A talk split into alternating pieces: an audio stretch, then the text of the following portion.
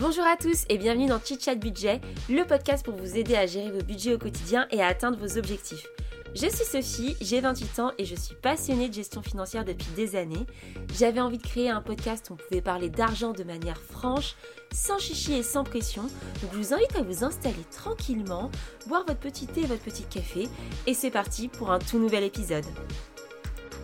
Salut, bonjour à tous et bienvenue dans ce nouvel épisode de Chit Chat Budget. Alors cette semaine, j'avais envie de vous parler euh, d'un sujet qui revient très très souvent et qu'on me demande aussi en, message sur Instagram. Mais il y a 10 milliards de vidéos sur YouTube sur le sujet, donc euh, euh, je pense que si vous vous y intéressez, vous avez déjà dû entendre plusieurs avis. On va parler de est-ce qu'il faut acheter sa résidence principale investir dans le locatif ou rester locataire. Alors je vais surtout me concentrer sur acheter sa RP ou un investissement locatif parce que c'est souvent ce qui vient un petit peu en combat, euh, c'est le combat de boxe euh, qui va gagner. On va dérouler ça pendant, euh, pendant cet épisode et je vous donnerai mon avis et moi ma stratégie, celle que j'ai choisi d'effectuer dans ce contexte. Alors déjà, pour poser les bases, il y a deux courants un petit peu de pensée qui, qui naviguent sur le web. Alors il y a ceux qui vous disent que il faut acheter sa résidence principale. C'est un peu la vision euh, traditionnaliste. En fait, payer un loyer, euh, c'est jeter de l'argent par les fenêtres.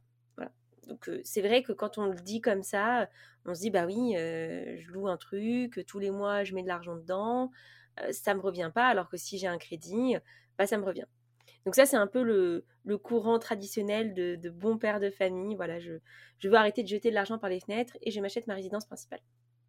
Il y a aussi un autre courant de pensée qui vous dit Surtout, ne faites pas ça si vous voulez faire fructifier votre argent, parce qu'un investissement en résidence principale, ce n'est pas un actif, c'est un passif, ça ne vous rapporte pas de l'argent, ça augmente votre taux d'endettement, et, euh, du coup, ça vous freine pour investir dans le locatif qui, lui, vous rapporte de l'argent. Et euh, investir dans le locatif dès le début, ça, c'est le bon conseil de l'investisseur, il faut faire ça, etc. etc. Alors, moi, je pense que la vision, elle n'est pas si dichotomique que ça. Il ne faut pas forcément se dire c'est soit j'achète ma RP, soit j'achète euh, un investissement locatif. Je pense que ça se débat euh, et il y a des, des pour et des contre dans les deux choix. Donc ça, je vais vous le dérouler un peu plus tard. Mais un des premiers éléments pour moi, c'est il faut se poser les bonnes questions. Comment, enfin déjà, quelle est notre aversion au risque? Comment nous, on se sent par rapport vos investissements? Et, euh, et, quel est notre objectif? Alors, quel est notre objectif de vie? Si vous avez envie vous êtes dans une ville, euh, dans un travail qui vous plaît vraiment, que vous payez un loyer euh, élevé et que acheter votre résidence principale, ça revient à peu près au même. Moi, j'ai envie de vous dire pourquoi pas. Vous savez que vous y restez longtemps. Euh, vous savez que vous pouvez rester pas mal d'années. On dit souvent hein, que pour un investissement, surtout en résidence principale, il faut rester au moins 5 ans pour que ce soit vraiment rentable parce que il y a des frais en investissement, en, résidence principale. Je vais sûrement, sûrement souvent dire RP dans cet épisode, mais voilà, vous comprenez RP égale résidence principale. Donc, euh, donc voilà, il y a des frais en RP, donc il faut rester à peu près 5 ans. Donc quel est votre objectif? Si votre objectif c'est de gambader à travers le monde et, euh, de vous balader et de bouger, euh, c'est sûr qu'acheter votre résidence principale, ça n'a pas forcément un vrai intérêt. Voilà, quel, est aussi votre profil? Peut-être que vous, ce que vous voulez faire, c'est avoir votre appartement ou votre maison, vous sentir bien avec votre famille, que chacun ait sa chambre, faire des travaux, décorer à votre guise. Voilà, ça dépend aussi de votre aversion au risque, de est-ce que vous avez envie de, de prendre des risques en gérant un locataire ou est-ce que vous préférez acheter pour vous Voilà. Là, il faut vraiment se poser des questions un peu personnelles et ça, j'ai envie de dire, peu importe les conseils qu'on va vous donner, si vous, vous n'êtes pas à l'aise avec le fait de louer un appart et d'avoir un locataire dedans, avec les risques que, qui vont avec, bah, j'ai envie de vous dire, c'est pas trop fait pour vous, quoi. Donc voilà, peut-être que vous avez envie d'avoir votre chez-soi, vous sentir bien. moi, je sais que pendant longtemps, quand j'étais petite, bah, mes parents étaient locataires, donc moi, je rêvais d'être propriétaire et j'avais envie d'avoir mon appartement le plus vite possible. Donc voilà, c'était ancré en moi. Et même si je savais que c'était pas forcément la meilleure chose à faire en tant qu'investisseur, bah, je me disais que c'est ce que je voulais faire et je pense qu'il faut aussi suivre ses envies. Maintenant, je vais vous parler un petit peu des avantages et des inconvénients euh, d'une résidence principale. Évidemment, il y a l'argument de ne plus sortir un loyer tous les mois. Alors ça, il faut le contrebalancer avec le fait quand même que bah, on paye des frais de notaire hein, euh, quand on achète un appartement, on paye aussi une taxe foncière. Enfin, il y a aussi des frais qui viennent s'ajouter. Donc je pense qu'en fonction de votre localisation, c'est plus ou moins rentable. Pour certains endroits, euh, ce sera très rentable d'acheter parce que ça reviendra vraiment au même. Mais pour d'autres endroits, moi j'habite à Paris par exemple, je pense que je ne suis pas exactement rentable sur ce sujet-là. C'est à peu près ça, hein. on, paye des loyers assez élevés, mais peut-être que je dois rajouter peut-être, euh, je sais pas, 50 ou 100 euros de plus que ce que, j'aurais mis si je, louais juste, parce qu'il ne faut pas prendre en compte que sa mensualité de crédit, mais aussi bah, les assurances, la taxe foncière, les notaires, l'amortissement du notaire, voilà. Aussi tout ce qui est agence immobilière, donc on sort aussi du cash euh, quand on investit dans sa résidence principale, même si la banque peut financer ça, c'est le grand Graal qu'elle finance tout, mais parfois, elle, vous demande d'avoir un petit peu d'apport et de financer une partie de votre investissement. Donc, voilà, il n'y a pas que des avantages et c'est pas juste je paye plus le loyer, mais moi, parfois, j'entends des vidéos où ils disent c'est pas un argument. Ça en est quand même un, mais il est relativisé comme je le disais. L'avantage aussi d'une résidence principale, c'est que vous l'aménagez comme vous voulez, vous êtes chez vous, donc si vous voulez casser un mur, vous cassez un mur, vous l'aménagez à votre goût. Mais ça, je mettrai un petit bémol vers la fin sur ce sujet-là. Autre avantage, au moment de la revente, vous êtes exonéré de la plus-value, c'est-à-dire que vous n'allez pas payer de taxes euh, sur votre plus-value immobilière par rapport à votre prix d'achat.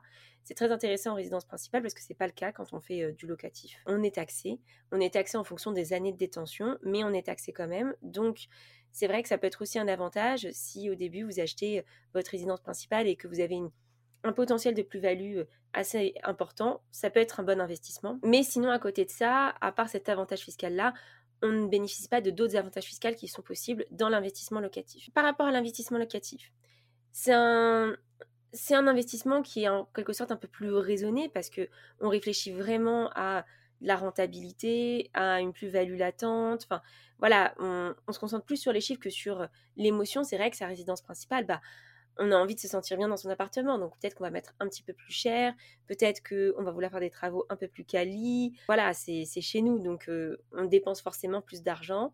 Euh, ce qui n'est pas le cas dans un investissement locatif, on va vraiment avoir une vision euh, très scientifique en se disant, bah voilà, mes travaux, ça doit coûter tant, il faut que je trouve un moyen de tenir ce budget, etc. etc. Un investissement locatif, c'est considéré comme un actif, c'est-à-dire que ça génère des revenus. L'idée, euh, quand on fait un investissement locatif, c'est de générer un cash flow positif, c'est-à-dire de recevoir en loyer plus que notre mensualité de crédit, plus les impôts, plus toutes nos charges, voilà, et de dégager un revenu tous les mois supplémentaire au remboursement de crédit. Donc déjà d'un côté, ça rembourse votre crédit, donc vous constituez un patrimoine, et d'un autre côté, vous avez des revenus supplémentaires. Donc euh, ça, c'est vraiment l'objectif d'un investissement locatif. Euh, mais après, c'est aussi des inconvénients. Vous devez gérer, bah, il y a de la gestion dans un investissement locatif. votre bien, il peut être vacant, c'est-à-dire que votre locataire, il peut partir et vous pouvez avoir du mal à le relouer. Donc, c'est très important de bien choisir sa localisation et de bien avoir sa cible. Je pense notamment, par exemple, moi, je me renseigne un petit peu en ce moment et je me dis, bah, pourquoi pas faire de la coloc en investissement locatif, mais si vous allez quelque part où la demande en coloc elle est inexistante, voilà, vous n'allez pas forcément faire un bon investissement. Donc il faut aussi regarder par rapport au lieu et à votre localisation. Après l'investissement locatif, en fonction du régime qu'on choisit, alors, je ne vais pas rentrer dans les détails dans, ce, dans cet épisode, mais euh, ça pourrait être l'occasion euh, pour un prochain. Voilà, on a plusieurs euh, régimes fiscaux quand on loue de manière locative. ça peut être déjà du meublé, du non meublé, ça peut être en particulier ou via une société, via une SCI. Donc, en fonction de votre profil et de ce que vous achetez, bah, il y a plus ou moins d'avantages. Un des gros avantages très connus, c'est le statut de loueur meublé non professionnel, où vous pouvez déduire pas mal de choses des revenus locatifs, que ce soit les intérêts d'emprunt, que ce soit les frais de notaire, les travaux, etc. Donc, ça peut avoir un vrai avantage fiscal sauf sur la plus-value. Et donc forcément, bah, on se dit, pourquoi, pourquoi on commence pas par ça? La plupart des investisseurs vont vous dire, tu commences par l'investissement locatif parce que si tu fais pas ça, si tu achètes ta résidence principale, tu vas bouffer ton endettement, ton taux d'endettement, et tu pourras plus faire de locatif. Alors c'est vrai que c'est là, enfin je suis plutôt d'accord avec cet argument-là.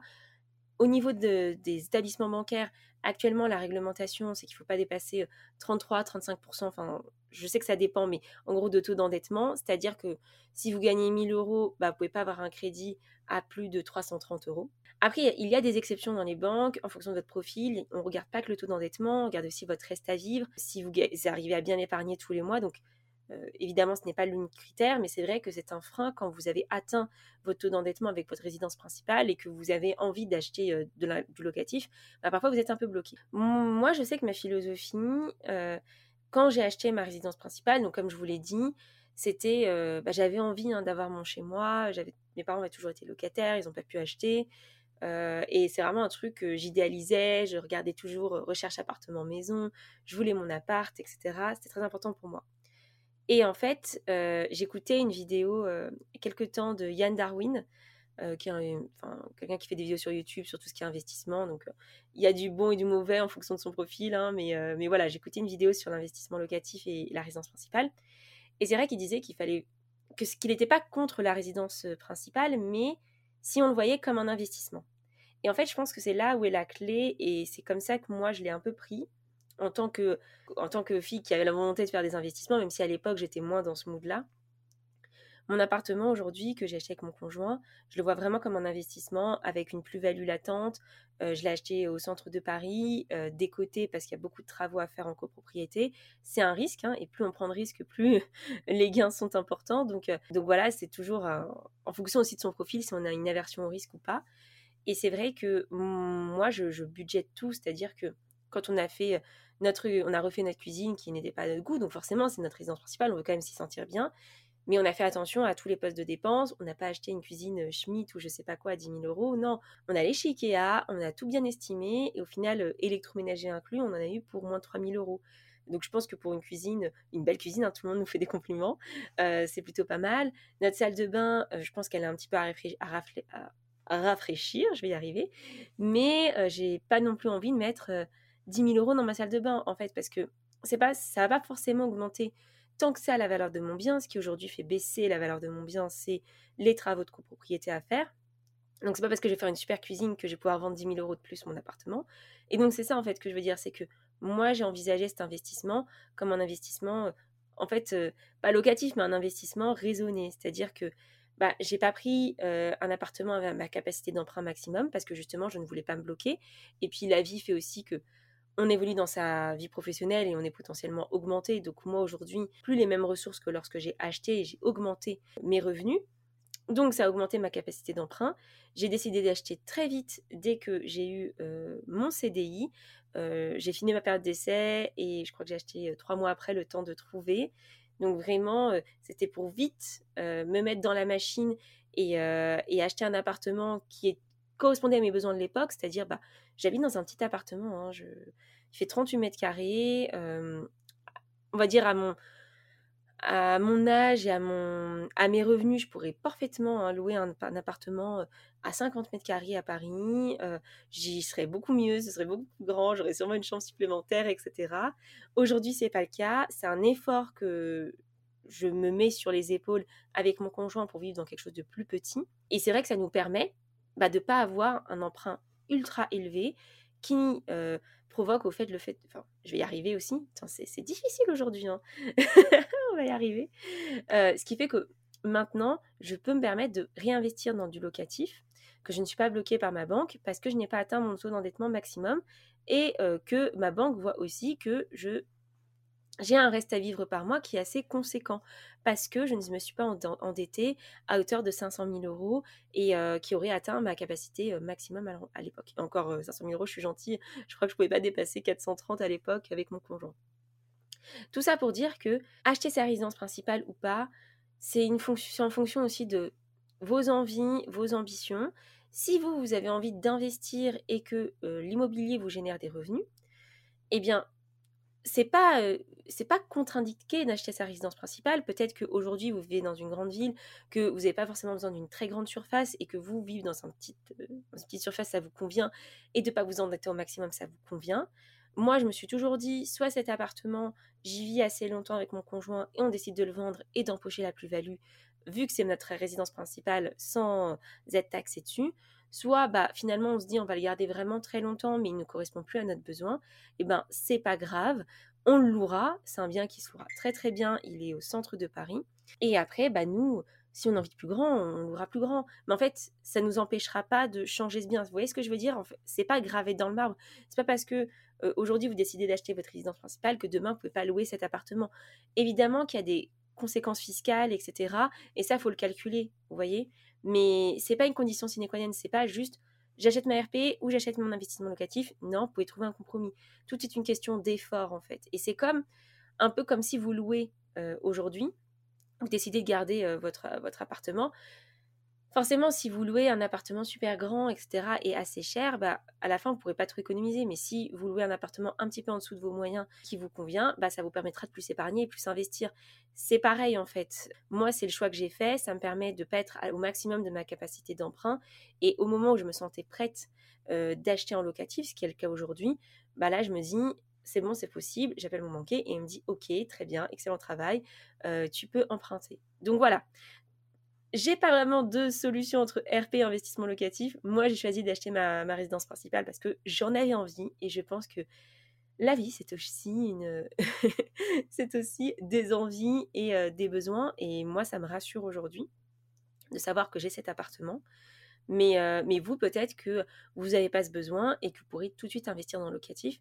Après, je sais aussi que certaines banques mettent, c'est quoi l'expression Freine des quatre fers, je crois, pour euh, que vous achetiez en locatif si vous n'avez pas votre résidence principale. Je sais aussi que certaines banques euh, s'en foutent. En fait, vraiment, il n'y a pas vraiment de règles. C'est-à-dire que Parfois, on va vous dire, vous pouvez dépasser un peu votre capacité d'emprunt. Parfois, on va vous dire, si tu n'as pas ta RP, euh, je je te, fais pas un crédit pour un investissement locatif. Deux fois, on va vous dire, ah non, mais un crédit sur 25 ans, c'est impossible. Maintenant, on fait que des 20 ans. En fait, le seul conseil que je peux vous donner, c'est de comparer les banques, d'appeler plusieurs banques. Et si vous n'avez pas le temps, de faire appel à un courtier pour qu'il fasse ce travail à votre place même si je suis la preuve que sans un courtier, on peut avoir des taux très intéressants. Et à l'époque, quand j'ai acheté cette résidence principale, mon courtier m'a dit Écoute, Sophie, en fait, j'arriverai pas à aller plus bas que l'offre que tu as trouvée, donc ça sert à rien qu'on continue. Donc voilà, vous voyez ce que je veux dire? C'est que parfois, on est mieux servi, on peut être mieux servi que, par soi-même. Mais tout ça pour dire que il n'y a pas de règle. Faites attention surtout à quelles sont vos envies, quels sont vos besoins et puis après, mettez votre plan en marche. Mais si aujourd'hui, vous voulez vite générer des revenus, évidemment, commencer par l'investissement locatif, ça peut être une bonne solution et une bonne option. Euh, voilà. Tout dépend de votre profil et de vos envies.